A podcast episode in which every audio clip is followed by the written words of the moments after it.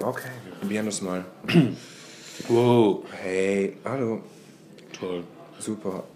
Herzlich willkommen bei den Flimmerfreunden. Mein Name ist Bernd Begemann. Ich bin Kai Otto. Wir befinden uns in Hamburgs wundervoller Shoppingmeile, den Kolonnaden, im legendären Restaurant Franziskaner, ein bayerisches Restaurant. Legendär unfreundliche Bedienung. Denn wir sind hier oben zu zweit im Z Zwitscherstübel. Hier passen eigentlich zehn Leute hin. Wir sind hier nur zu zweit. Äh, Die Bedienung fand das unangemessen. Aber hier ist es schön ruhig. Ja. Hier sind Hirschgeweihe an der Wand. Äh, generell Jagdutensilien, äh, Utensilien aus dem Landleben.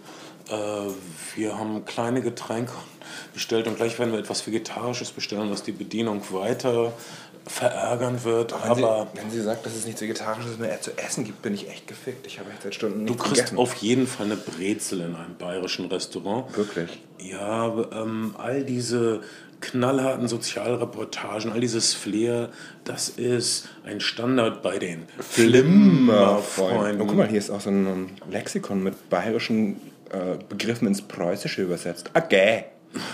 Was sie nicht sagen, heißt es auf Preußisch. ja. Pass auf, du machst Bayerisch, ich mach Preußisch. Wir, wir blättern gerade in der Speisekarte, wo Bayerisch auf Preußisch übersetzt wird. Sag mal was Bayerisches, wenn du es lesen kannst. Ah, wo? Das heißt auf Deutsch im Gegenteil. Ah, Okay, das war ein Brötzeit. äh, heißt Vespa. Entschuldigung, Vespa ist ja wohl äh, ein Motorroller und der wird anders geschrieben. und Vespa sagt auch niemand mehr seit ähm, also 100 Jahren oder so. Ich bin sehr unzufrieden mit dieser Speisekarte. Unser Thema heute sind äh, Nicht Vespa, aber Westtown. Western, immer wieder Western. Wir reden über Django Unchained und The Last Stand. Und äh, ich hoffe, ihr habt Spaß und tut uns leid, dass äh, unsere Filmauswahl manchmal so. Wir, wir sprechen über Filme, die man wirklich im Kinozentrum sehen kann. Mir ist langsam klar, ich habe ein paar äh, ey, eklizistische Filmblogs durchgelesen, so wo, wo Leute über Filme schreiben, die offensichtlich Filme nur auf Filmfestivals sehen und, Okay. Und die stolz drauf sind, dass sie über Filme schreiben, die sonst niemand gesehen hat. Äh, ich dachte mir, scheiße, die sind natürlich jetzt in der Superliga und wir reden immer nur über Filme, die Leute kennen. Das ist äh, irgendwie schäbig, aber Mindestens der männliche Teil der Bevölkerung in dem Fall. Ja. Aber ja, na, es ist nicht schäbig, oder? Außerdem die Korea-Filme, die haben, es gab echt eine Menge Liebe, Liebe im Gästebuch bei uns auf der, äh, unter dem, unter dem Podcast-Post. Äh, Ja, Vielen Dank. Wenn euch das gefällt, dass uns ab und zu Sachen äh, gefallen, äh, liked uns, äh, teilt uns. Kann, man, man kann nicht mehr richtig teilen auf Facebook. Ne? Ich den Überblick verloren. Doch, man kann teilen. Ja, das war kurz weg. Vielleicht ist es wieder da. Wäre ich Man kann noch teilen, glaube ich. Nee, ich habe geguckt und dann ging das nicht mehr. Vielleicht ist es wiedergekommen. Man, man kann für 10 Euro hervorheben, aber teilen schwer. Nun, ähm, äh, auf jeden Fall ist Django Unchained ein Film, den ihr mit ziemlicher Oh, Sicherheit sehen werdet. Und was für ein Interview wird das sein? Für eine ganz Filmzeitschrift. stark interessieren. Für eine Filmzeitschrift. Filmzeitschrift. Uh. Wir reden, zum wir, wir reden über Dankeschön. Django Unchained und äh, sehr zum Wohl. Cheers. Sehr zum Wohl. Und über den neuen Schwarzenegger-Film, den wir gerade in der Presse gesehen haben. Arnold Schwarzenegger macht zum ersten Mal einen Film, seit er kein Gouverneur mehr ist. Seit Zum zweiten Mal, Seit zehn. Jahren. Ach, da war er doch nur eine Sekunde drin. Okay. Und ähm, also wir danken Ihnen sehr, dass das möglich ist hier. Es ist wirklich sehr schön ruhig. Okay. Kann ich noch was zu essen bestellen? Ja, bitte sehr. Dann äh, würde ich die Maultaschen auf Pilz-Tomaten-Ragout nehmen. Okay. Sie müssen sich konzentrieren auf Ihr Radler, ne? Stimmt. Okay, danke Dankeschön. schön. Noch- Das war jetzt doch ganz charmant. Es war vor allen Dingen osteuropäisch und nicht bayerisch, aber Ich, seit du dabei bist, du ähm, charmanter Hund, ist sie auf einmal nett zu mir. Aber es war wirklich sehr osteuropäisch und wenig bayerisch. Als ich eben gesagt habe, sie müssen sich auf ihr Radler konzentrieren, heißt das, äh, das war ja wohl osteuropäisch für lass dir mal ein paar Eier wachsen oder so. Ne? aber äh, ich bin bereit, ich, auch diesen Tiefschlag Naja, kann ich. Äh, ich hätte eher was über, über die vegetarische Speisenauswahl hm, vermutet. ich Aber bin gerade ein bisschen dabei, so zu reden wie Christoph Walz Vielleicht äh, sollte sie unser neuer Band werden. in Django Unchained. Äh, die Wellen schlagen hoch, um es mit Christoph Walz in Django Unchained zu sagen. Äh, Ben ist immer noch nicht da. Er ist, glaube ich, irgendwie mit Pretty Mary Kay unterwegs, in einer Stadt in eurer Nähe.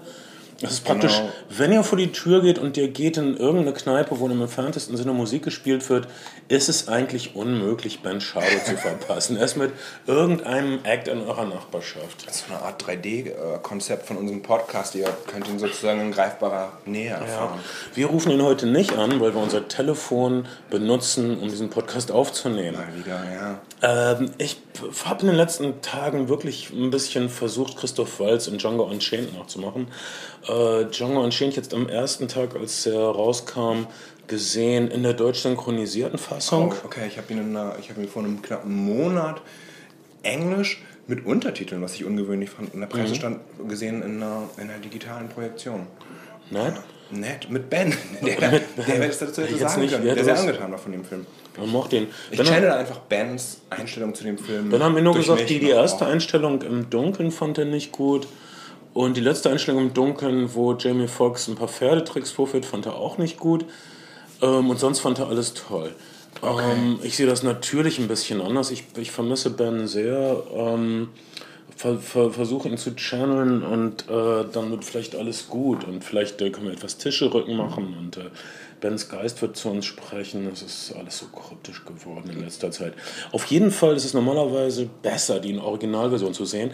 Vielleicht nicht in diesem Fall von Django Unchained, weil Christoph Waltz sich selbst synchronisiert und er macht das so unglaublich gut. Ja, aber eine Sache, die zum Beispiel schon mal für eine Originalfassung spricht, und er spricht auch unglaublich gut im, im Englischen, muss man sagen, das macht mhm. er auch mit dem deutschen Akzent sehr charmant, ist, dass Brunhilda, ich weiß nicht, wie ist das gelöst in der deutschen Fassung, Deutsch spricht, was niemand sonst spricht in ja. den Räumen. Und ähm, er unterhält sich mit ihr und er erklärt ihr die Situation auf Deutsch. Mhm. Äh, wie, wie ist das in der Synchro gelöst? Die sprechen einfach alle immer dauernd Deutsch.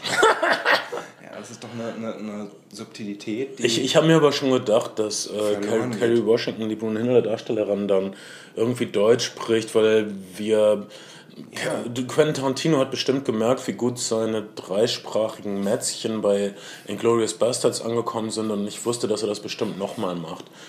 Bei Inglourious Bastards mochte ich, dass äh, äh, Quentin Tarantino Klugscheißer, der er ist, äh, bei den, seinen deutschen Interviews immer hat durchblicken lassen, dass er mehr über deutsche Filmklassiker versteht als die deutschen Journalisten, die ihn interviewen. Ja. äh, hat er, äh, legendär ist ja, sein, ist ja sein, sein, seine Rückkehr in den Kinosaal, als Kill Bill 1 in Berlin äh, Premiere hatte.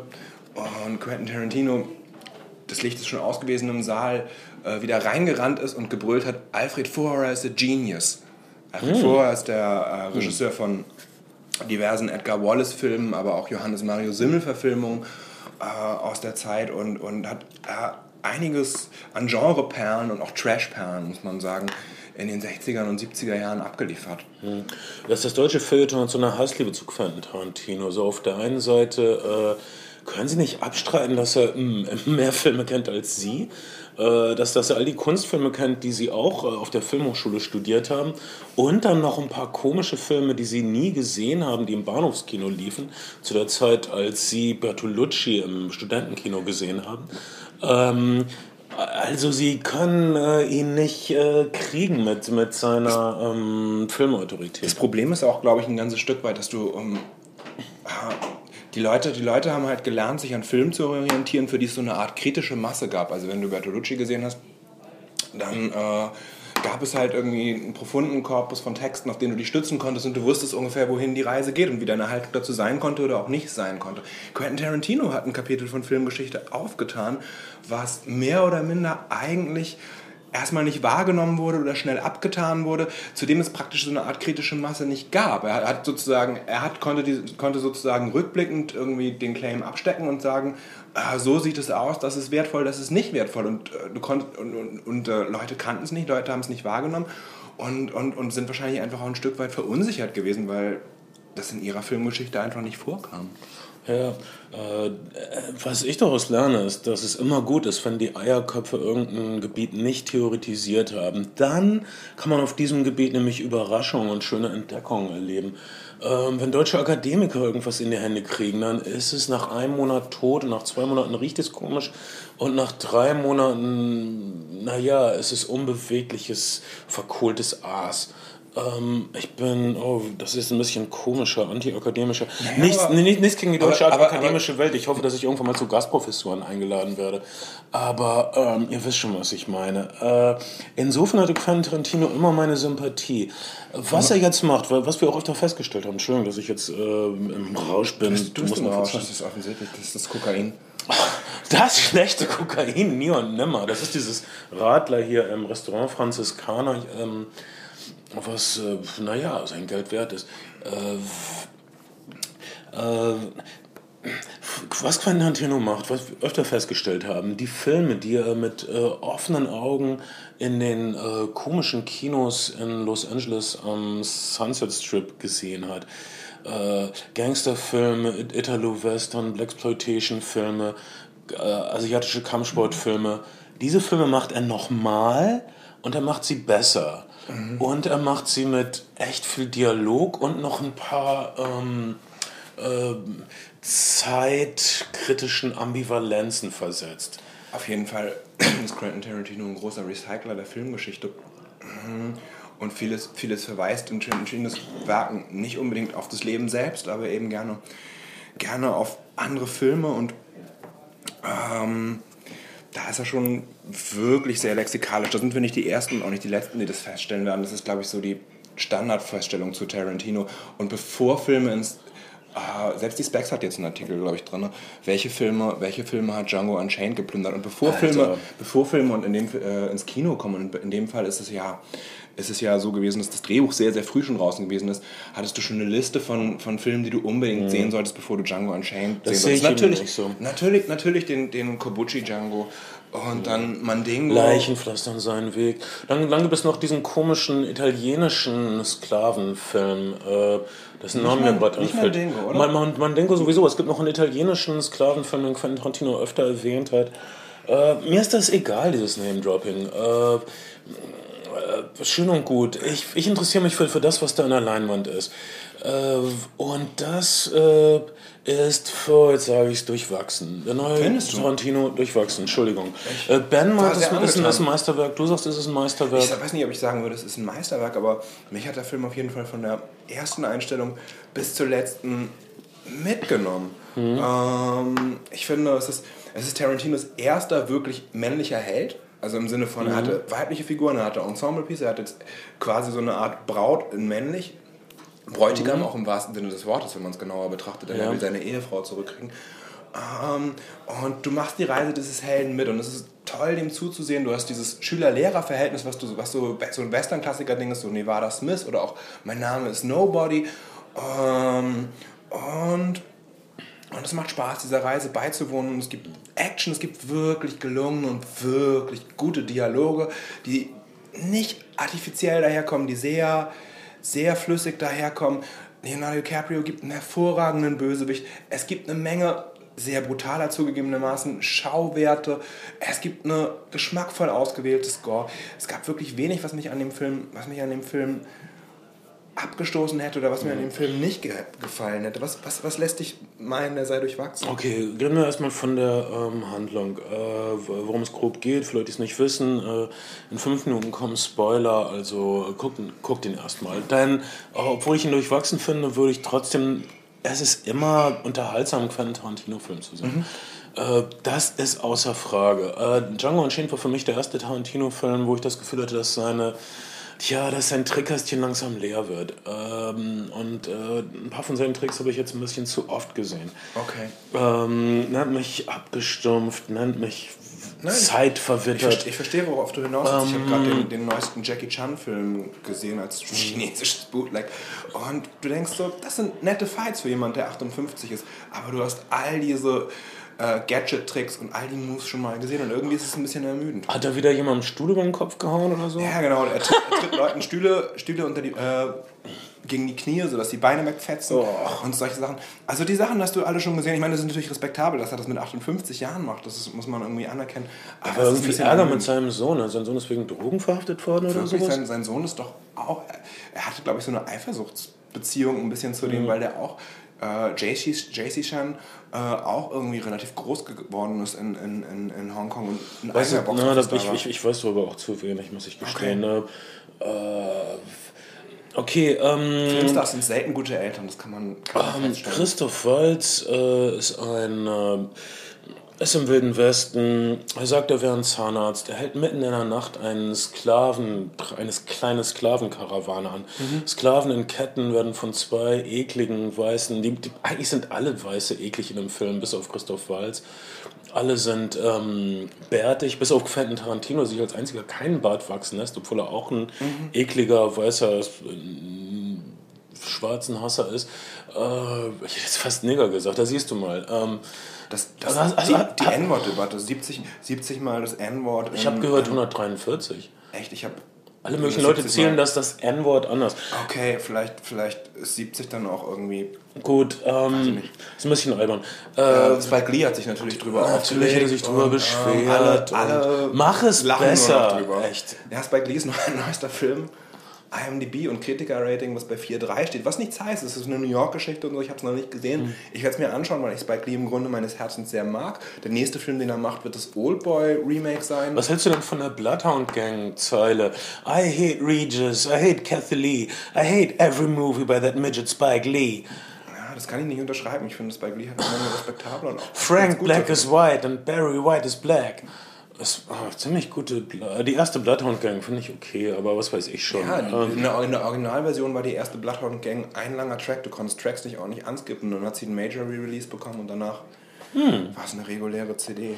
Also das ist gut zu wissen und die habe ich dann gekriegt, weil vorher hätte ich auch nicht mich getraut, die zu kaufen. Irgendwie so ein Underground-Produkt, das ist überhaupt nicht mein Ding. Es, ist, es, es läuft im Kineplex oder es ist nicht da, das ist meine Meinung.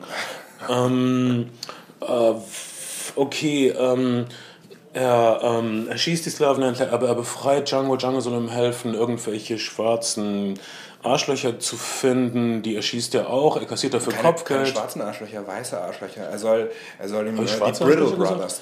Ja. Die Brittle Brothers, äh, Ich weiß, okay, es sind immer Plantagenarbeiter und Verbrecher soll er, soll er identifizieren und ähm, Ja. sie müssen sterben. Er, ist, ähm, er erschießt Leute für Geld, aber trotzdem ist er ein Gemütsmensch, der deutsche Mythologie falsch predigt äh, in den USA. Das muss man sagen, wie er den, den Nibelungen-Mythos predigt. Das hat nichts mit dem verdammten Nibelungen-Mythos zu tun. bildungsbürgerliches Herz gestochen. Das äh, war ein Stich in mein äh, Zeitabonnentenherz. Und ähm, nichtsdestotrotz ist es nett, wenn Christoph Waltz am Lagerfeuer was erzählt. Und, ähm, den, den, Genau. den, und den schwarzen Oscar-Gewinner für die Ray Charles-Story mit deutscher Pseudomythologie vertraut macht. Das, Der Film, das ist schon überhaupt, schön. überhaupt Tarantino-Filme haben es an sich, dass Leute sich Zeit lassen. Leute sind wirklich sehr selten in, oh, oh Mann, da draußen, da draußen irgendwie äh, äh, äh, geht die scheiß Welt runter. Lass uns, lass uns irgendwie, Leute sind Schnell, schnell, ja, genau. So, Leute, Schnell, Leute, schnell. Leute, Tarantino-Filme, Leute nehmen sich Zeit, Leute essen viel, es wird immer irgendwie viel gegessen. Mehr getrunken. Essen als bei den Gilmore Girls. Und, ähm, und ähm, Christoph Waltz ist al- ist also Kopfgeldjäger äh, in der Verkleidung eines Dentist, eines Zahnarztes, der sagt, dead or alive. Ich wähle die Dead-Variante. Genau, und dann begegnen sie äh, diesem Typen aus Miami Vice, der den, den fetten Typen aus Superbad als Sohn hat. Äh, die, haben, die sind aber nur ziemlich kurz dabei, die sind so eine Art Ku Klux Klan, den es eigentlich noch gar nicht geben kann, weil der erst nach dem Bürgerkrieg gegründet Vorläufer, wurde. Vorläufermodell des Ku Klux Ähm, Klan. die, die haben so komische, Masken. s- ähm, äh, ja, so, so eine Art äh, Halloween-Ausverkaufsmasken von The Scarecrow aus, dem, aus den Batman-Filmen. Was aber, was aber ein bisschen, ein bisschen an die, tatsächlich an die, äh, obwohl die sind eigentlich, die sind rot, an die Masken im Original Django von Kobuchi erinnert. Ja. Der ja auch irgendwie ein fünffach Recycling ist von Yojimbo, Minnesota Clay, Fistful of Dollars und dann eben nochmal Django. Ja, ähm, Echte Empfehlung, kommt glaube ich jetzt auf Blu-ray raus. Ich mag, ich mag, ich bin- echt ein großer Freund von Kobuchi-Western, muss ich zugeben an dieser Stelle. Ja. Auch immer starke Frauenrollen, finde Italo-Western ziemlich untypisch. ja, die sind stark, aber dann werden sie vergewaltigt.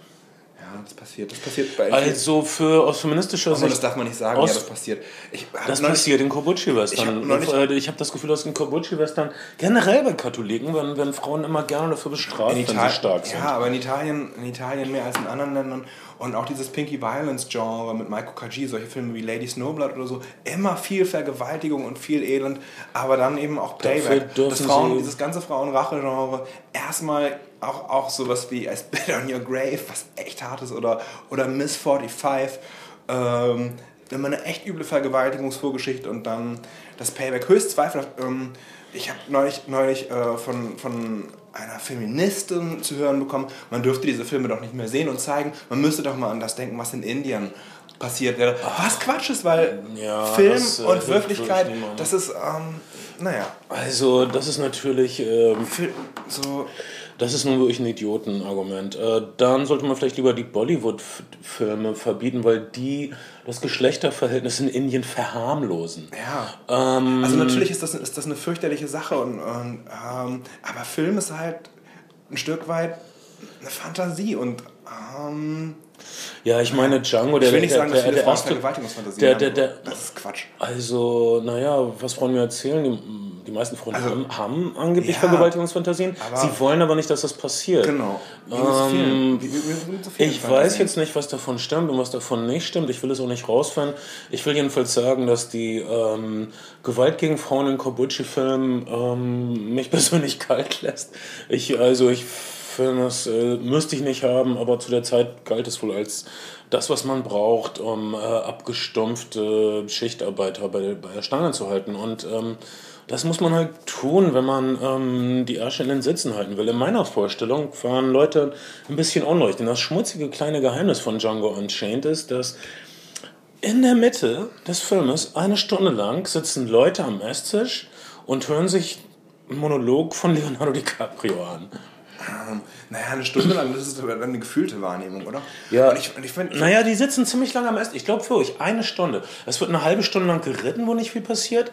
Dann setzen sie eine Stunde lang, sind sie im Esszimmer, vielleicht wechseln sie einmal in den Rauchsalon.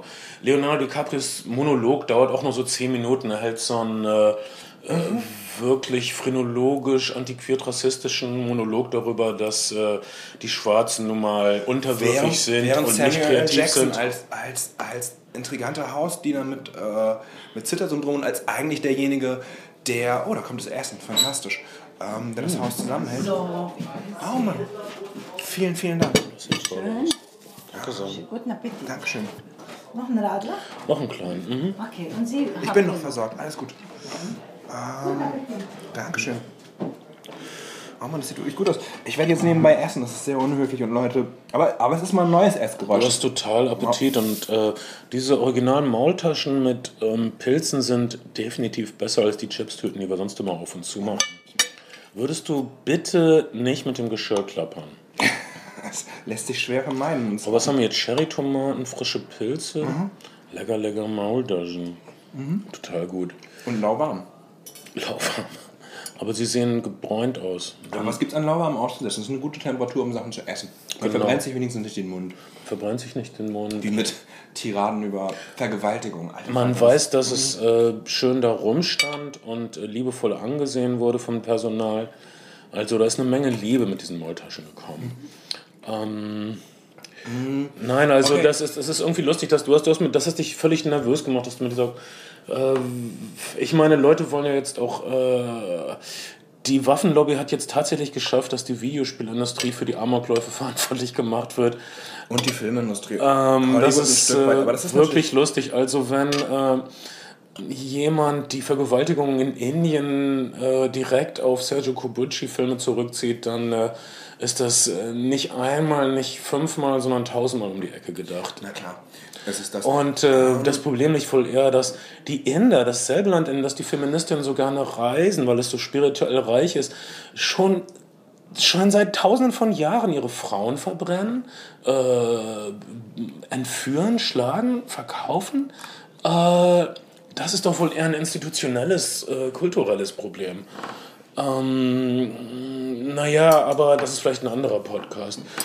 Äh, jedenfalls, vielleicht hört man raus, dass ich Indien irgendwie nicht mag. Beziehungsweise Indien weil ist du noch nicht da gewesen bist. in, weil ich nicht da gewesen bin, das ist ein guter Grund, Sachen nicht zu mögen. Nein, ich in, in, in, Indien ist ein tolles Land, aber ich, ich, ich mag Leute die nicht, die, die mit leuchtenden Augen von Indien erzählen. ich kenn- ich- ich weil, weil, weil sie in irgendwelchen spirituellen Touristenfallen Ich habe untergekommen eine, ich hab eine sind. Freundin, die ähm, gerade mit ihrem Freund da war und sich auch so einen, so einen Findungstrip gemacht hat. und über das ganze Meditieren knallhart in eine Psychose gerutscht ist und jetzt Geil. mit Burnout und Psychose seit einem, über einem halben Jahr krankgeschrieben Es ist. ist einfach öde, drum zu sitzen und die Gedanken wie Wolken vorbeiziehen zu lassen. Und es ist unproduktiv. Schlachtet eure heiligen Kühe. Stimmt, du bist Vegetarier. Ähm, äh, okay, äh, also Django, es, es ist eine sehr poetisch-romantische Geschichte. Ähm, Django will seine entführte, Quatsch, seine weiterverkaufte Frau zurück.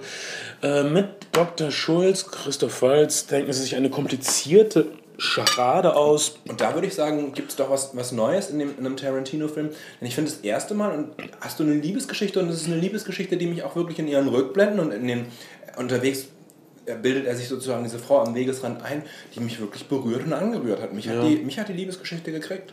Ich äh, fand, fand sie auch schön. Man muss eben sagen, dass das erste Mal seit Reservoir Dogs, äh, was ein reiner Männerfilm war, äh, dass Quentin Tarantino keine starken Frauen hat.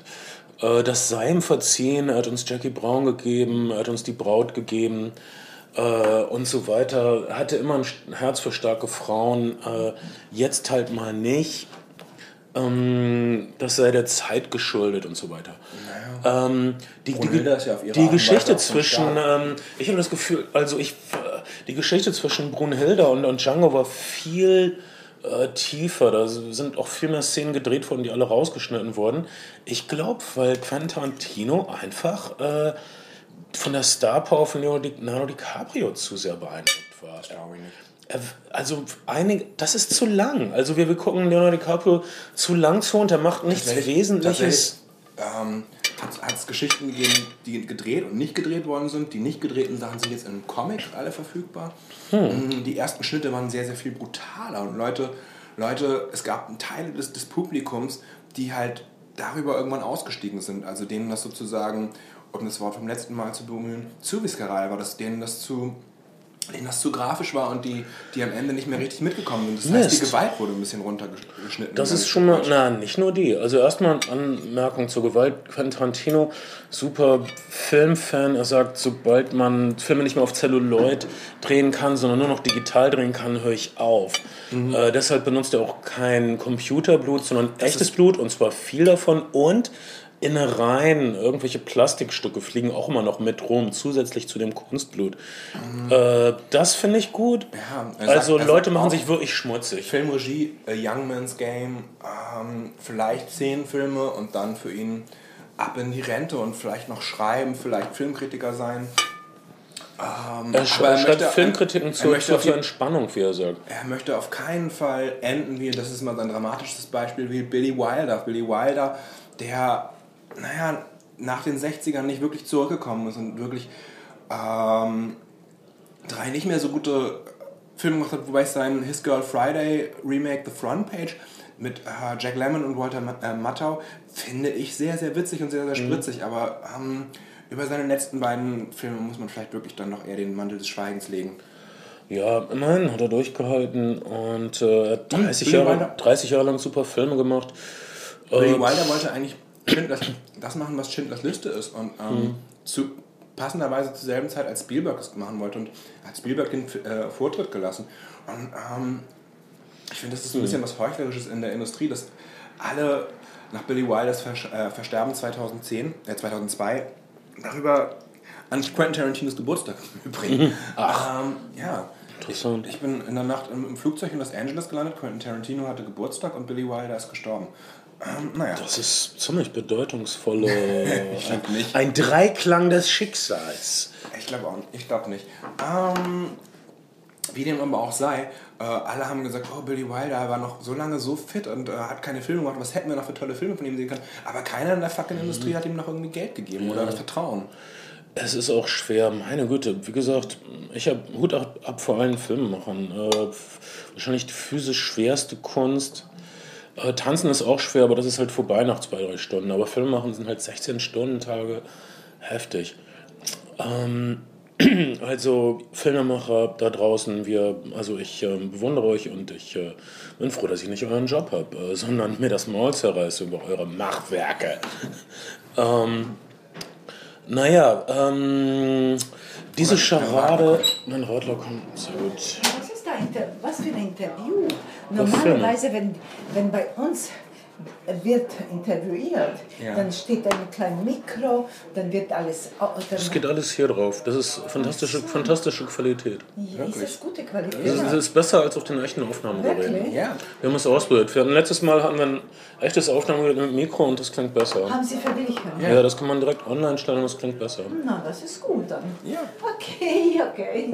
Zum Wohl. Dankeschön. Schmeckt es Ihnen? Ja, sehr. Vielen Dank. Sehr gut. Es ist wirklich lecker. Glaube, Es ist wirklich. unsere Kellnerin möchte auch ins Showgeschäft. Vielleicht ist sie ein guter Bandersatz. Oder vielleicht hat sie eine, eine Tochter, die irgendwie. Ähm, Ich weiß auch nicht. Was für Filme würde unsere Kellnerin gucken? Als äh, osteuropäische Immigrantin, die äh, in, einem, in einem Dirndl in einem bayerischen Themenrestaurant arbeitet. Was würde sie gucken? Wahrscheinlich irgendwelche osteuropäischen Filme, die wir nicht kennen. Ne? Das glaube ich nicht. Ich glaube, dass die, die Standard auch romantischen Komödien gucken würden, die viele Frauen gucken. Aber man, wenn, wenn wir über Frauen reden, klingt es so, als würden wir über ein, über, über ein Thema reden, von dem wir im Grunde genommen keine echte Ahnung haben. Äh, wenn du über Frauen redest. Ich äh, komme immer, ich komme zumindest drüber wie ein onkeliger, väterlicher, herablassender Freund. Du kannst das kann man über dich der, nicht sagen. auf der Weihnachtsfeier der Brigitte gespielt zu haben. Ich habe auf der Weihnachtsfeier der Brigitte gespielt. Als einziger Mann. Äh, ich wollte echt flirten und habe keinen Stich gesehen. So viel dazu. Das ist lange her. Tut mir, tut mir leid, tut mir leid, aber Ich war, ich war innerlich nicht. Ich war. Frauen sehen das, wenn man schwach und bedürftig ist. Und dann wollen sie nichts mit einem zu tun haben. Ich hätte unnahbarer sein du müssen. würdest dir einen Ehering aufziehen müssen. Ja, dann sind sie wie die Wölfin.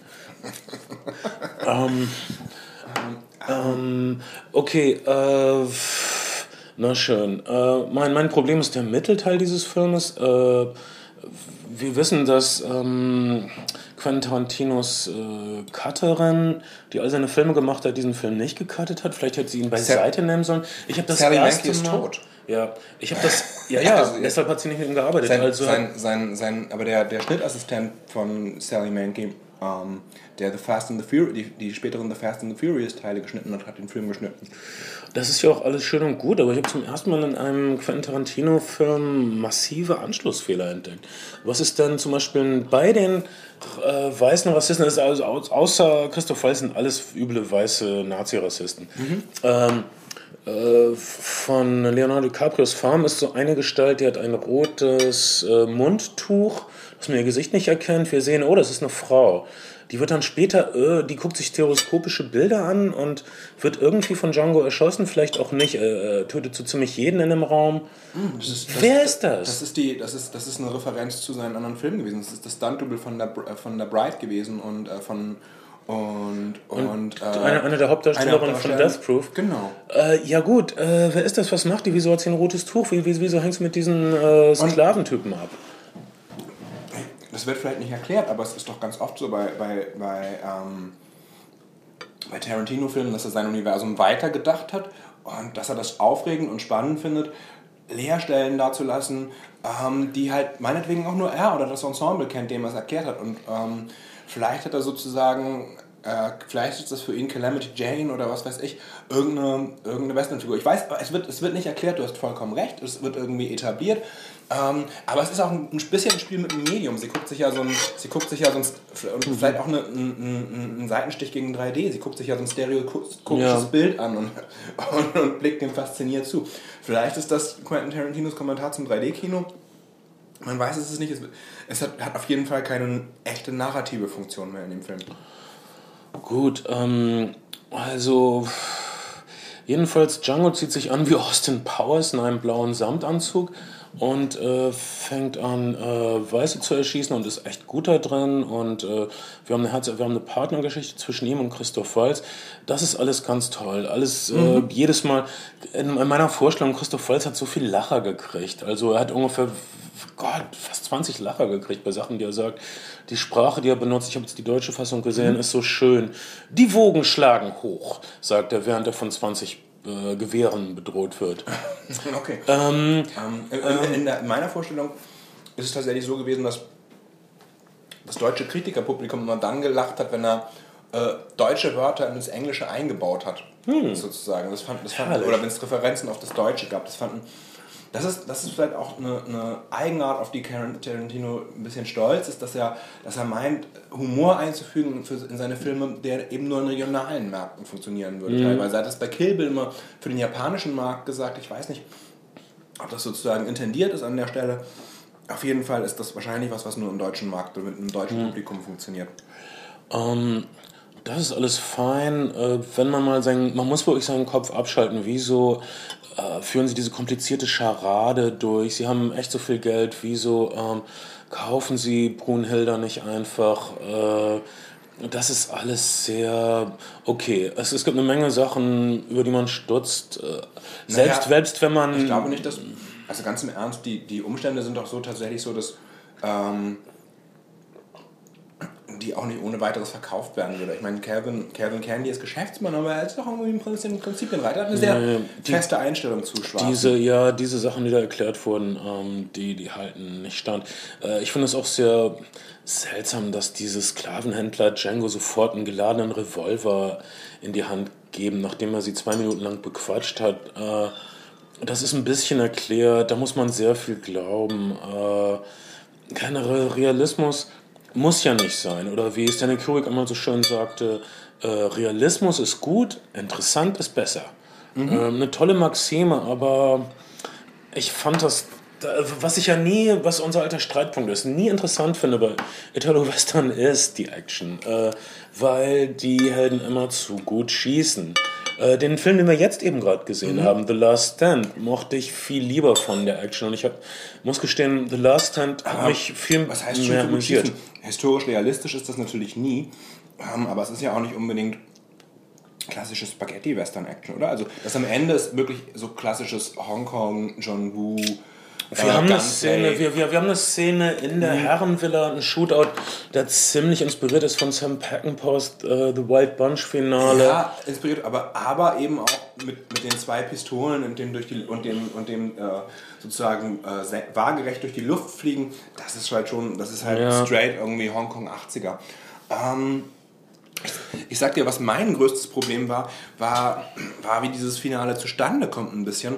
Ähm, der Deal ist also eigentlich besiegelt und auf einmal, oder wir ist jetzt vorher auch schon etabliert in so einer sozusagen Rückblendenmontage, dass Christopher Walz ein Problem damit hat, dass Gewalt gegen, gegen den Schwarzen angewendet wird, dass er von Hunden zerfetzt wird. Christopher Walz, der vorher den Vater vor den Augen eines Sohnes erschießen lässt, der also eigentlich mhm. relativ kaltblick ist, der vielleicht am ehesten noch so eine Art 21. Jahrhundertblick auf Skla Sklaverei ist, weil er ein Europäer ist, weil er ein Deutscher ist und nicht den sozusagen den, den amerikanischen Blick auf Sklaverei und die Selbstverständlichkeit hat, sozusagen am ehesten noch den Blick aus unserer Zeit, aber und der dann an der Stelle halt bei einem, bei einem Handschütteln, äh, jetzt muss man nicht zu viel verraten, ähm, sich eine Sache anders überlegt. Ja, äh, gut, ähm, aber das ist dann Christoph Volz und Christoph Volz glaube ich alles. Äh, Leonardo DiCaprio glaube ich ähm, nicht alles, aber was ich wirklich gelungen finde an diesem Film, ist, dass, äh, ob Quentin Tarantino das N-Wort nun benutzen will oder nicht, äh, es liegt ihm sehr daran, äh, den Mythos des eleganten, äh, aristokratischen Südens zu beschmutzen, zu zerbrechen, auszuhöhlen. Äh, Leonardo DiCaprios Charakter wird äh, immer geschildert als ein wirklich übler Pseudo-Arsch jemand, der sich Monsieur nennt, der frankophil ist, aber der kein Französisch sprechen kann. Der eine leicht inzestiöse oder schwer inzestiöse Beziehung mit seiner Schwester das hat. Das wird angedeutet, das ist nicht zu doll. Seine Schwester, jemand, der immer lächelt, äh, der immer ähm, äh, Parfüm aufträgt, wenn gerade wieder ähm, Sklaven zu Hackfleisch gemacht wurden. Äh, die Nutznießerin. Ähm, der aber, der aber auch nicht wirklich mehr der Herr seiner eigenen Plantage ist. Das ist eher Samuel L. Jackson, sondern der sich eher um den, um den Mandingo-Kampfsport kümmert und sozusagen sein gutes Leben ähm, äh, lebt, während Samuel L. Jackson das Tagesgeschäft Mandingo, für Leute, die das nicht wissen, man Mandingo in diesem Film ist... Äh, dass zwei äh, Sklaven aufeinander gehetzt werden, wie äh, Kampfhunde, wie Kampfhähne und dann auf Leben und Tod kämpfen mhm. müssen. Mhm äh, das ist sehr unerfreulich. Es gibt keinen historischen Beweis, dass es sowas gab. Ähm, aber auf jeden Fall gab es einen Film, wo es sowas gab. Und das ist ja Grund genug, ähm, dann einen Film drüber zu machen. Ähm, ich, ich fand zum Beispiel diese Schwester von Leonardo DiCaprio in diesem Film, die äh, der Mythos der, der, der Südstaaten schöne, wie er uns vor Augen steht durch, durch Scarlett O'Hara und, äh, und, und vom Winde verweht. Äh, Quentin Tarantino hasst diese Art äh, der Geschichtsfälschung. Von Winde verweht, großartiger Film, aber diese Plantage mit den glücklichen Sklaven, die loyal bis zum Tod sind, das ist wirklich widerlich. Ähm, Aber ganz im, ganz im Ernst, Scarlett O'Hara kommt nicht, sie, die ist schon irgendwie eine, eine Kriegsgewinnlerin und Überlebenskünstlerin. Vom sie, ist, sie, sie ist widerlich. Ähm, Scarlett O'Hara in Von Minnesota ist sehr differenziert gezeichnet und eine Ja. der interessantesten Frauenfiguren äh, Figuren im Film, was allerdings natürlich, ich meine, komm, glückliche Sklaven, äh, äh, Herrschaften, die total nett zu ihren Sklaven sind, aber gemein zu ihren Geschwistern. Naja. Ja. Ähm, jedenfalls Quentin Tarantino ist so sauer auf, auf diese Art äh, der Geschichtsfälschung, dass er diese Frau entfernt äh, aus dem Bild. Er entfernt sie aus dem, äh, aus, der, aus dem Bildausschnitt. Mit all, alle Schusswaffen in diesem Film äh, haben die Wirkung von Raketenwerfern. Und wenn auf irgendjemand geschossen wird, fliegt er erstmal 10 Meter nach hinten. Ich, ich schwöre euch, dass echte Schusswaffen, auch Schrotflinten, das nicht können. Äh, aber wir sehen das gerne in Filmen. Und äh, wenn äh, Leonardo DiCaprios Schwester erschossen wird, wird sie aus dem Bildausschnitt entfernt, um zu sagen, genau. wir wollen die nicht mehr in unserer Geschichtsbetrachtung. Das hier gab es so nicht. Wir entfernen sie. Mit einem sechsschüssigen Colt, aber weg ist weg. Was sein muss, muss sein. in den USA die vielleicht größte Kontroverse um den Film, abgesehen davon, dass er nach einem Highschool-Massaker kam, aber das ist wirklich nicht unser Thema. Ähm, tatsächlich, dass, dass, dass er der erste Film ist, der diese Art Geschichte so in den Mainstream zurückholt. Es gab, es gab Serien, es gab Roots, es gab vielleicht Steven, äh, Steven Spielbergs Amnesty, aber, aber diese radikale Hervorholung von Geschichte und, und auch nicht Neuinterpretationen, aber doch schon irgendwie Andersinterpretationen für den Mainstream. Das ist, das ist schon irgendwie ein Verdienst von, von, von Quentin Tarantino. Und das ist so erstaunlich, dass, wir, dass Quentin Tarantino eigentlich da plündert, wo sozusagen vorher Exploitation drauf stand und Drive-In-Kino und, und Kino-Gosse und ähm, damit Publik äh, sozusagen auch ein intellektuelleres Publikum kriegt und, und, und Filme erzählt, während, während viel von dem Mainstream-Kino oft da plündert, wo, wo früher Exploitation drauf stand und, und, und jetzt sozusagen von einer 20-minütigen Prämisse lebt. Obwohl dieses Jahr bei den Oscars viele, viele erwachsene Filme dazu ins Voting gekommen sind, ungewöhnlich viele Mainstream-Filme auch, die gut gelaufen sind. Life of Pi, äh, Argo, ähm, Äh, 2012, tolles Jahr für Filme. Lass mich schlagen. Tolles, tolles Jahr für Filme. Und äh, du hast gerade auch gepostet, dass das, das Drehbuch online steht, ne? Ja, von Moonrise Kingdom. Ist, äh, das, ist, ist, äh, das ist ganz speziell auf unserer Filmerfreunde-Seite bei Facebook. Äh, bitte klickt auf den äh, Moonrise Like- Kingdom okay. äh, Link. Es ist nicht nur das Drehbuch, es ist ein interaktives Drehbuch. Das heißt, ihr habt die äh, Drehpläne, ihr habt die äh, Baupläne für die Kulissen, ihr habt äh, ganz viel Querlinks zu den Original. Äh, Quellen dieses Filmes wundervoll. Das ist, das ist wirklich toll und, und, und macht auch Spaß. Und man findet das momentan eben für jedes für jeden Film, der versucht hat, eine Oscar-Nominierung zu bekommen, für die Nominierten natürlich sowieso. Ihr könnt die Drehbücher alle kostenlos runterladen. Ähm, ob dieses interaktive Drehbuch bei der Academy so gut ankommen wird, man weiß es nicht. Das Durchschnittsalter der äh, Academy-Mitglieder ist 62. Der durchschnittliche Academy-Voter ist 62. Die äh, Bekanntgabe der Oscar-Titel ist dieses Jahr um 24 Stunden verschoben worden, weil die Votes, es gab ein E-Vote dieses Jahr das erstmalig, ähm, mussten mit einem Passwort abgegeben werden. In diesem, in diesem Die Passwort, konnten das nicht. In diesem Passwort gab es so viele Sonderzeichen, dass viele Worte sie auf ihrer Tastatur nicht gefunden haben. mein Gott. Weil, naja, sie einfach zu alt sind und nicht zu und nicht te- äh, technophil. Info. Und mh, naja, vielleicht, es kann also durchaus sein, dass dieses Jahr das Voting derjenigen zählt, die die Technik beherrschen. Was, was, ähm, Interessant. was, was, ähm, also, naja. naja, okay. Die Golden Globes ähm, sind ein unglaublicher Witz. Die Oscars sind auch zumindest ein kleiner Witz. Mhm. Aber es ist immer interessant. Und Christoph Waltz hat natürlich den Golden Globe gerichtet. Der Golden Globe komplett gekauft, manipuliert, von vorne bis hinten. Das ist eigentlich ein Preis, mit dem man sich den Arsch abwischen kann. Kampagnen, Äh, Oscars sind schwieriger, schwieriger zu manipulieren als den Golden Globe, wo man seine Preise einfach kaufen kann, mehr oder weniger. Ähm, die Academy ist halt zu groß. Und die Academy ist zu groß, zu unübersichtlich, aber man, es gibt schon Mittel, das, also mal so sagen, ähm, einen Oscar zu gewinnen ist sehr viel schwieriger als einen Golden Globe zu gewinnen. Das stimmt. Aber es macht immer Spaß, diese Preise, das zu verfolgen und äh, Christoph Walz, äh, es erwärmt auch unser Herz, dass äh, der Hauptdarsteller der Roy Black Story ähm, hier mal gewinnt. Äh, ich war schon immer ein Fan, jetzt kann ich sagen. Vielleicht gewinnt er seinen zweiten Oscar, ja. Ähm, ja, warum nicht? Ähm, äh, gut, also lass uns doch mal ein Fazit von, von, von Django Unchained Sachen. Äh, gut, gut und schlecht. Also du fandest ihn durchgehend gut. Ich fand, es war ist ein, ein, ein, runder Film. Ich fand ihn deutlich besser als Inglourious Bastard, mit dem ich meine Probleme hatte an einigen Stellen.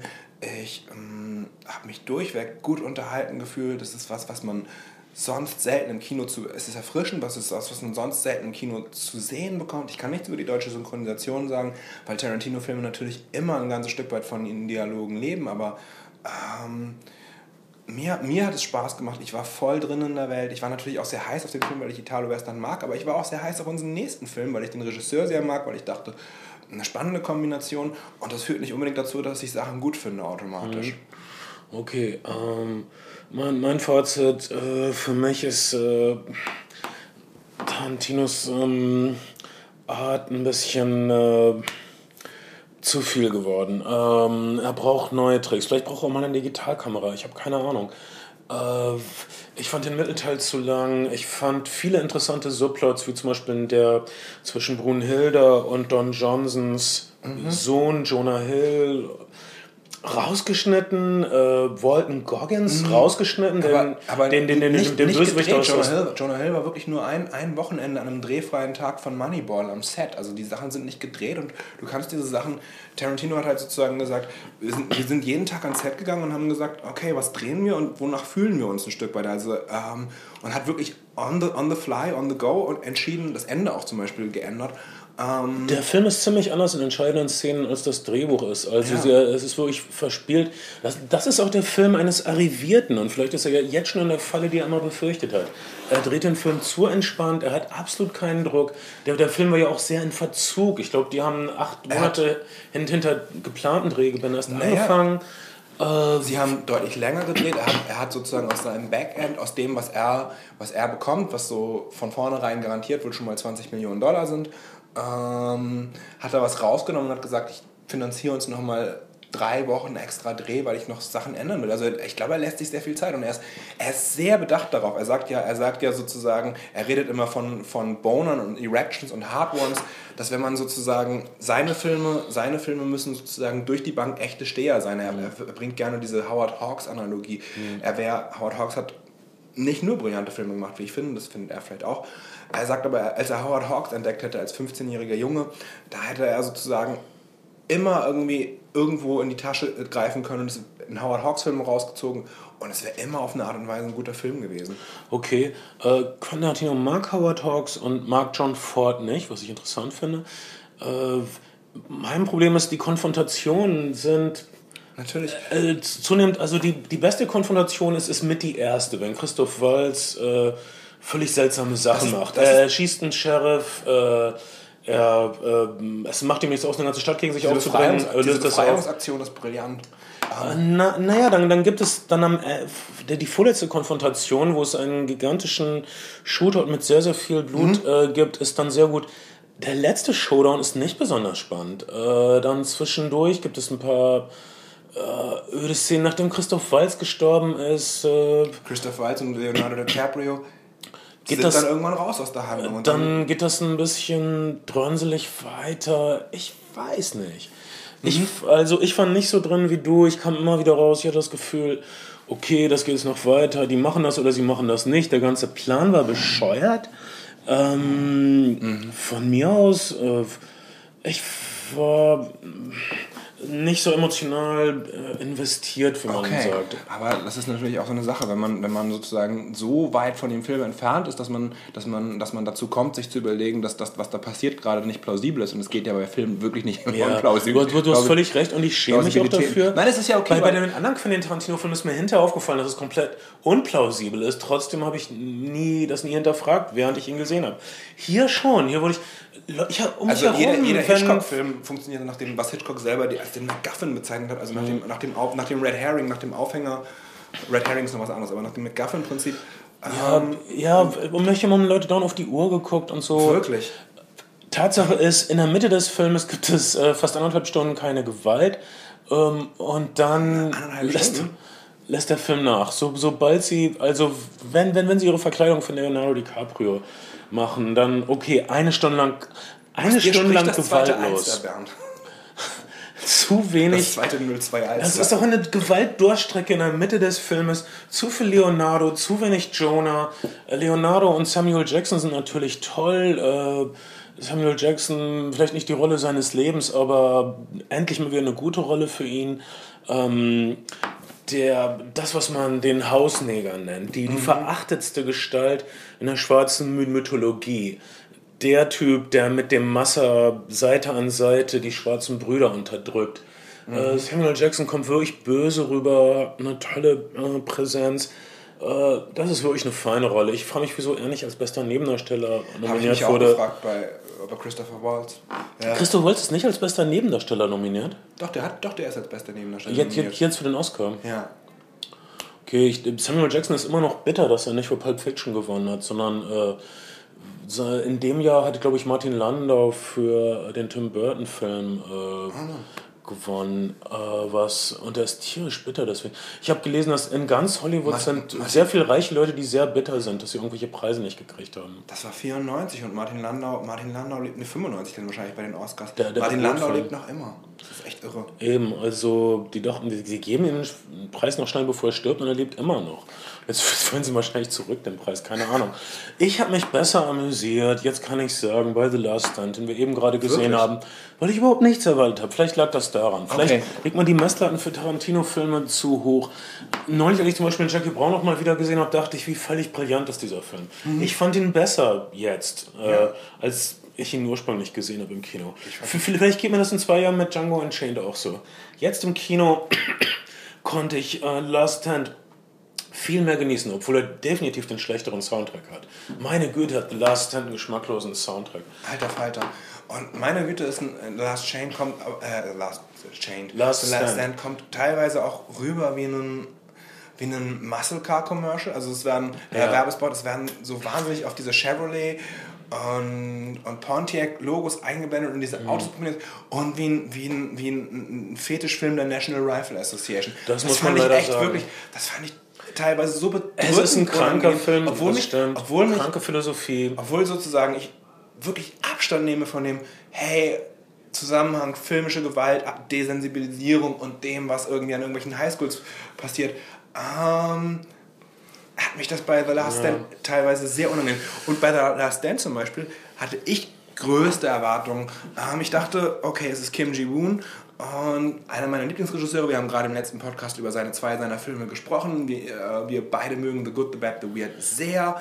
Und ähm, ähm, und, ich, und, ich, dachte, wenn der, wenn der irgendwie seinen Weg kriegt, wird es ein, ein sehr guter Film. Wenn es ein Asiat in Hollywood schaffen kann, dann Kim Ji-woon. Aber, aber das ist bei The Last Stand leider nicht so. Und es gibt, ja, auch, No. es gibt ja auch das bekannte, bekannte Beispiel, wie, wie, nicht I Saw the Devil, wie heißt, wie heißt der Teufelsfilm mit Arnold Schwarzenegger, der so brillante Kritiken gekriegt hat, Echt? weil er so, weil er so gewagt End of war. Days. End of Days, genau. Und dann, dann also in Blöder Presseverführung total, total guter Schnitt. Dann hat, dann hat der Verleih ihn komplett umgeschnitten und es ist ein totaler Trashfilm geworden. Also der, der Originalschnitt in den Presseverführungen soll wohl echt einer der besten Filme. Kann man, kann man den Originalschnitt Nee. End of Days irgendwo kriegen? Der ist halt sozusagen, der Film ist wirklich mit, mit, mit Vorschusslorbeeren rausgegangen und was für ein, was für ein düsterer äh, Endzeit-Film und so. Und dann ähm, haben sie sich ja gedacht, aber für den durchschnittlichen Schwarzenegger-Zuschauer vielleicht ungefähr fünf Stufen zu düster. Wir schneiden den Film einmal komplett Das um. ist eine Gemeinheit. Ich möchte den ähm, Originalschnitt sehen. Ich auch sehr gern. Okay, das, das werden wir nicht tun. Was wir jetzt kriegen, Vielleicht- ist Arnold Schwarzenegger kommt äh, zurück 20 von seiner später. Gouverneurszeit. Äh, er ähm, Er, spielt ähm, auch jemanden, der zu viel gesehen hat in der großen Stadt und der jetzt glücklich ist in einer kleinen Grenzstadt an der mexikanischen Grenze. Natürlich hat der Film eine kranke Philosophie. Wir wissen, dass das große Problem der USA darin besteht, dass äh, 12.000 Mexikaner dauernd über die Grenze nach Norden wollen. Dieser Film handelt von einem Mexikaner, der über die Grenze nach Süden will. Ein Zitat, der schlimmste Drogenboss seit Pablo Escobar. Ähm, äh, völlig absurde Comic, läch, lä lächerliche Be Befreiung dieses Mannes. Also, Der also, wird, ja, genau. also, also er ist auf dem Weg in die Todeszelle und sein Auto wird mit einem großen Magneten hochgehoben. Na gut. Dann, dann wird ein Stück weit einem Hubschrauber geflüchtet. Ähm, kurz, aber der, der wird natürlich nicht genutzt, um Es ist besser mit dem Auto mit zu fahren. Zu Das, das wird dann erklärt, ja, das Auto ist viel schneller als ein Hubschrauber. Von mir aus, ähm, das ist mir, okay, das ist dann einem so egal, da würde ich sagen, geschenkt. Ähm, dann gibt es allerdings ab einem bestimmten Zeitpunkt, wenn dieser Drogendealer, der natürlich durch Arnolds Stadt durch möchte, nach Mexiko in die Freiheit, ein arroganter Typ, der denkt, er könnte sich alles kaufen, er kann natürlich nicht Arnold Schwarzenegger kaufen. Zitat. 5 Million, 10 Million, 20 Million. You cannot buy my honor. Ja, Arnold Schwarzenegger ist nicht direkt ein besserer Schauspieler geworden in der Zeit in der Politik. Ähm, er ist immer noch ein kantiges Ungetüm. Äh, was mich sehr erfreut hat, ist, dass eine der Göttinnen aus Tor, dem ersten Torfilm ist wieder da. Im ersten Torfilm wurde auch eine kleine Stadt verwüstet im amerikanischen Süden. Sie hat wahrscheinlich ein Déjà-vu gehabt. Sie ist wieder in einer kleinen Stadt, die verwüstet wird. Diesmal nicht von äh, Hitzestrahl schießenden Titanen, sondern von äh, äh, bezahlten Söldnern, die im Auftrag des Kartells mit automatischen Waffen und einem Call of Duty Outfit rumballern. Ähm, Und ähm, allerdings, wer wird, wer wird verhindern, dass der eine Mexikaner zurück nach Mexiko kommt, ein völlig, völlig bis an die Zähne bewaffneter Johnny Knoxville, ähm, der so eine Art The Weird Reprise aus, aus The Geburt der Bad The Weird gibt, aber, aber Der das, wirklich der das letzte äh, Drittel des Films mit einem Genghis Khan Helm rumrennt Ja. und äh, die Schüsse, die, die die Maschinengewehrsalven der, der der Söldner mit einem Gullideckel, wenn ich das richtig gesehen habe, abwehrt. Ja, das ist, das ist schon, das ist schon sehr The Weird, aber, ähm, aber direkt aber auch leider aus der New Mexican School of Overacting irgendwie in das Projekt reingerutscht ist. Die kenne ich nicht, die New Mexico School of Overacting. Wer ist denn noch die habe ich, die hab ich gerade erfunden. Oh. Weil, weil Overacting, weil er, weil er wirklich äh, Ja. deutlich überspielt. Der Film ist eher rechts und rassistisch. Allein das Ding The Last Stand zu nennen, ist wirklich ein Schlag ins Gesicht. Ich meine, das wird assoziiert mit, mit äh, The Alamo. Stephen King. Äh, naja, eigentlich, eigentlich The Last Stand at the Alamos ist der, äh, ist der historische Bezug und äh, wie wir alle wissen, ähm, die Mexikaner hatten alles Recht, scheiß Kalifornien zurückzufordern. Ich meine, wieso heißt das denn Los Angeles? Weil die scheiß äh, Spanier da eher waren, meine Güte. Aber, ähm, Naja, ansonsten aber, das ist jetzt, das ist jetzt obwohl ich meine, ich weiß, dass äh, Los Angeles das ist wirklich jetzt- in Kalifornien und nicht jetzt in Texas ist. John Wayne Western, aber John Wayne Western werden insgesamt Oh, relativ Dennis viel. Quaid Western. Es ist äh, Alamo wurde neulich schon wieder verfilmt. Äh, ist aber keiner reingegangen. Es sollte so ein Disney Erbauungsfilm sein. Es ist schön Amerikaner zu sein. Es ist schön mit 100 äh, Amerikanern, die gleichgesinnt sind, gegen 10.000 Mexikaner zu kämpfen, eine Menge von denen mitzunehmen, während man kämpfend untergeht. Das ist bestimmt ein sehr schöner Mythos. Der beste Alamo-Film ist natürlich immer noch Pee Wee Hermans großes Abenteuer, wo ihm jemand sagt, dass sein Fahrrad im Keller des Alamo Forts versteckt ist. Und er geht da hin. Wir haben hier keinen Keller im Fort. mein Fahrrad ist weg. Also, das ist immer noch das beste politische Statement. Sagt The jemand, dessen. Lieblingswestern Blazing Saddles ist. Oh, nichts Naja. gegen Blazing Nein, nee, Saddles. überhaupt nichts gegen Blazing, Blazing Saddles. Aber, Der wilde, ähm, wilde Westen von Mel Brooks für alle Leute, die das ähm, eruieren wollen.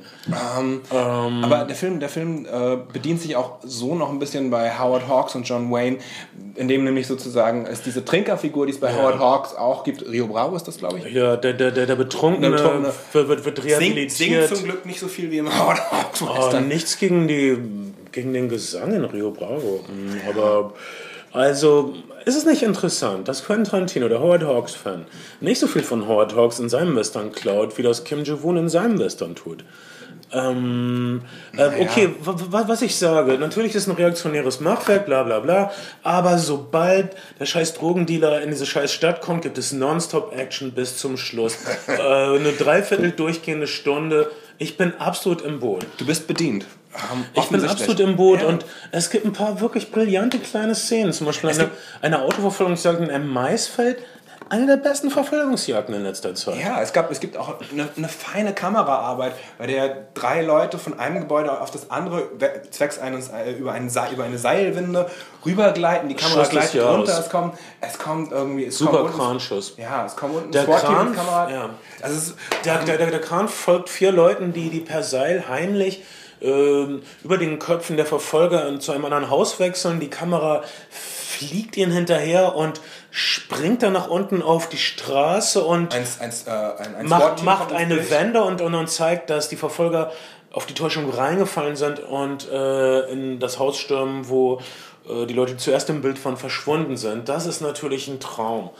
Ähm, völliges Es Zuckerschlecken, gibt, die es, gibt, Einstellung. es, gibt wirklich, es gibt wirklich Spuren von Kim Ji-woon und, und, und seiner elaborierten Kameraarbeit und, und seinem Stil, aber das kommt manchmal im Schnitt nicht so gut zusammen, wie es in seinen Korea-Filmen, es ist auch derselbe, es ist auch sein bewährter Kameramann zusammenkommt und oh, das ist für einen Kim Ji-woon-Film schon sehr holzschnittartig, ungewohnt, krude, ähm, eher ein Arnold Schwarzenegger-Film, ein Film, der hier sicherlich sein Geld machen wird, der in den USA nicht so gut läuft, aber The Last Stand schon angelaufen?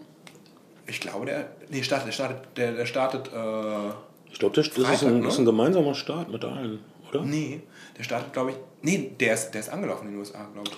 Okay, das wissen wir Äh, nicht. Wenn ihr das hier hört, doch, doch, doch, doch. Ich habe ich hab Zahlen gesehen und, und der ist nicht so, der ist nicht so gut gestartet wie, doch, doch, ich habe Zahlen gesehen und der ist nicht so gut gestartet wie, äh, es ist ein mittelgroßer Film. Es ist, es ist kein äh, riesenteurer Blockbuster, es ist ein von den 18, 18er Mittelbudgetfilm. Startet der erst an. Warum habe ich denn, warum habe ich denn, dann sind die Prognosen in den USA nicht so gut für die, für die Zahlen. Ich, gefährliches Halbwissen, aber dafür stehen wir mit unserem Namen. Wir sind die Flimmerfreunde, Flimmerfreunde. wir machen Desinformation sämig. ähm, das war jetzt echt ein Schlag ins Wasser. Ich weiß nicht, wie wir uns da wiederholen können. Sonst äh, sehr viel 80er Jahre Quatsch. Also der Höhepunkt Ja. ist dann wirklich, dass Arnold Schwarzenegger den Bösewicht äh, äh, Faust auf Faust bekämpft, na, nach all dem Material, was zu Bruch gegangen ist, nach all den äh, ähm, Unterlingen, die sich äh, für den Boss äh, haben massakrieren lassen, kommt es dann auf, läuft es dann auf einen Faustkampf hinaus. Ja. Das ist so 80er, aber äh, da habe ich nichts gegen. Das ist vielleicht meine Schwäche. Ich weiß nicht, ihr als Teenager, als Kids da draußen, ich weiß nicht, wie, wie ihr das seht. Für euch Aber ist das wahrscheinlich nichts. Lionsgate baut, glaube ich, wirklich darauf, dass, dass es diese Märkte noch gibt, wie auch bei The Expendables. Der Film ist äh, unabhängig finanziert, also unabhängig, aber von einem kleinen Studio Lionsgate eben Mhm. finanziert und es gibt so äh, fähige Gescheiterte wie Forrest Whitaker in einer, in einer FBI-Agentenrolle. Immerhin Oscar ähm, Prämiert, auf jeden Fall. Hauptdarsteller. Aber, aber, aber irgendwie nie sein Potenzial. Also auch Ghost Dog, eine, eine echt gute Filmografie, streckenweise. Fast Times at Richmond High. Ähm, aber, aber halt nie irgendwie dann die Star Power schlussendlich bekommen. Vielleicht weil er diesen, weil er diesen leicht äh, schläfrigen Blick hat, ich weiß es nicht. Auf jeden Fall, auf jeden Fall in einer, in einer ganz soliden Rolle hier zu sehen. Und ähm, mein Punkt aber, dass diese Filme in Europa, aber speziell, glaube ich, in Deutschland immer noch ein sehr dankbares Publikum von Prolls und 80er Fans finden. Ja, also äh, beschuldig im Sinne der Anklage. Ich würde, ich würde sagen, es ist ein bisschen so, wie, wie, wie wenn die Rolling Stones nach 20 Jahren wieder auf Tour Oh gehen. mein Gott, das ist ja so, das ist ein echter Tiefschlag, Kai. Das stimmt. Den ich, Aber es- den, den ich aber nehmen Analo- muss wie ein Mann. aber die der mir aber nichts ausmacht, weil wie die. Kellnerin festgestellt habe, ich keine Eier mit meinem Radlergetränk. Deshalb schlag tief so viel du magst. Wir hätten Wodka bestellen sollen und dann einfach in die Blumen gießen Echt sollen. wahr, nur, nur um es ihr zu zeigen. Ach, aber weißt du, so eine Osteuropäerin ist nicht beeindruckt von einem kleinen Wodka-Gläschen. Da musst du schon Alter. drei, Flaschen trinken. Ja, ich habe ja mal so ein Mediencamp für junge Osteuropäer Um geleitet. es mit Arn- Arnold der Band Orange zu sagen, I'll never be man enough for you. Ähm, das ist meiner Meinung nach der Beginn der Metrosexualität. You Can't Hide Your Love Forever, Album von, von The Orange Juice. Die Zeile I'll, I'll never be man enough for you wie ein Triumphchoral am Ende eines Songs. Ja. Dieser Song hat dich geformt, ohne dass es dir bewusst ist, Kai. Das ist, du bist entstanden, während dieser Song entstanden ist. Äh, und ich, ein junger Mann, ich habe diese Entwicklung mit äh, Verwunderung registriert. es waren die 70er, oder? Entstanden, geformt bist du in den 80ern. Vielleicht bist du vorher produziert worden oder so. 70s Baby, 80s Child. Ja, ja, so ist das nämlich. Und ähm, ironischerweise, viele Sachen, die ich in den 80er Jahren scheiße fand, mag ich jetzt. Wie Italo-Disco. Was für ein Müll. Jetzt, wenn ich einen Italo-Disco-Track höre, denke ich, oh, wie angenehm, so leicht, so albern, so lustig. People from Ibiza, people from Ibiza, it's a wonderland. Natürlich, weil du dich nicht mehr mit den- Dancing in the sand. Aber ist doch auch klar, weil du dich nicht mehr mit den gesellschaftlichen Konsequenzen von dem ganzen Schrott auseinandersetzen In der musst. Tat. Die Und- Leute, die, Leute, die Leute stehen dazu nicht mehr in ihren bescheuerten Klamotten auf irgendwelchen Tanzflören, sondern du hörst es nur noch in deinem VW Scha- äh, Touran. Touran? VW? So ungefähr. Und jetzt ähm, in Filmen wie Arnold Schwarzeneggers Phantomkommando zu der Zeit, als er rauskam, was für ein rassistischer, menschenverachtender Schrott. Wenn ich das jetzt sehe, denke ich, was für ein scheiß Meisterwerk. Also, das ist äh, die Ungnade der späten Betrachtung, würde ich es nennen. Ja, ähm, die 80er kehren zurück. Ich bin neulich nachts, muss man sagen, an der, an der Tankstelle gewesen. Ich habe wirklich großen Respekt vor allen Nachtportiers an Tankstellen und, ähm, und möchte das überhaupt nicht gering reden, aber da bedient eben ein, ein mit 40er Mann mit Schnauzbart schon seit Jahren und hat die Tür aber auf und macht nicht nur den Nachtschalter und ähm, ich hatte Kopfhörer im Ohr, hatte den iPod aber schon aus und er sa- stand mit seinem Kumpel am, am, am Stehtisch, den es gibt, weil es gibt ja auch ein kleines Bistro mittlerweile in, jeder, in jeder Tankstelle oder in jeder größeren Tankstelle. Sie haben einen Kaffee getrunken und sie haben wie analog und nostalgischen Zeiten des Web 2.0, wo alles schnell erreichbar ist, Pornohefte zusammen durchgeblättert. Und also, er hat Sätze gesagt wie, oh, guck mal die, die kriegt ihn hinten rein und sagt noch schönen Dank. und dann, dann äh, und ich weiß, nicht- ich weiß nicht, ob sozusagen, ob es um Stuhlgang ging oder um Sitzen. Dann, dann, oh, guck mal, bei der wäre ich auch gern mal der Stuhl. Oh mein Gott. Und dann, dann, ähm, dann äh, habe ich, ich, stand, ich stand am Zeitungstresen mit dem Rücken zu und die dachten, ich höre es nicht, ich hab's gehört. Du denkst, du holst deinen menschenverachtenden Und dann bin ich in. Richtung Tresen gegangen, hat, den, hat das Heft schnell weggenommen, ist Mhm. hinter den Tresen gegangen, hat gesagt, ich habe eine Zeitschrift hingelegt und hat gesagt, darf es noch etwas sein? Total Dankeschön. super. Schönen Abend noch.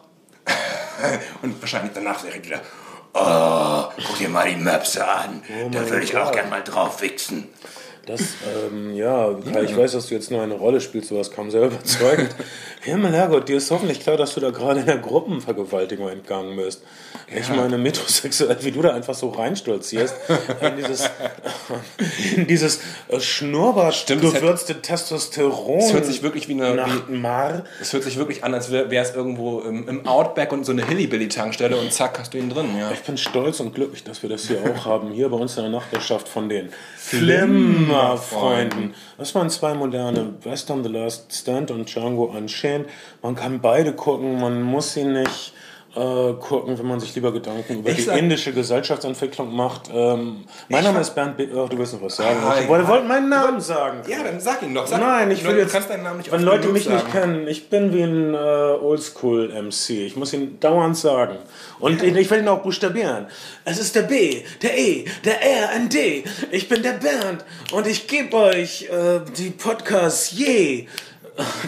Das sind echt frische Reime, wie ich jetzt Alter, mal zu sagen. das habe ich mir einfach so ausgedacht jetzt gerade. Freestyle. Ich weiß Respekt. nicht, wo ich das hernehme.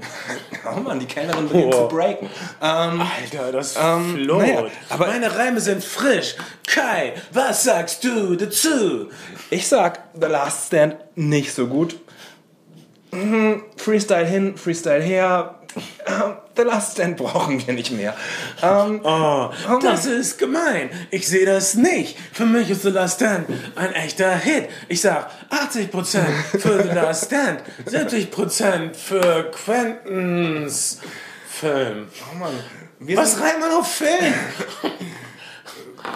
ähm, Streifen. Film. Er wird euch ordentlich Wilm, einseifen. Wilm hieß, hieß der Sohn unserer Nachbarn. Wilm, hey Wilm.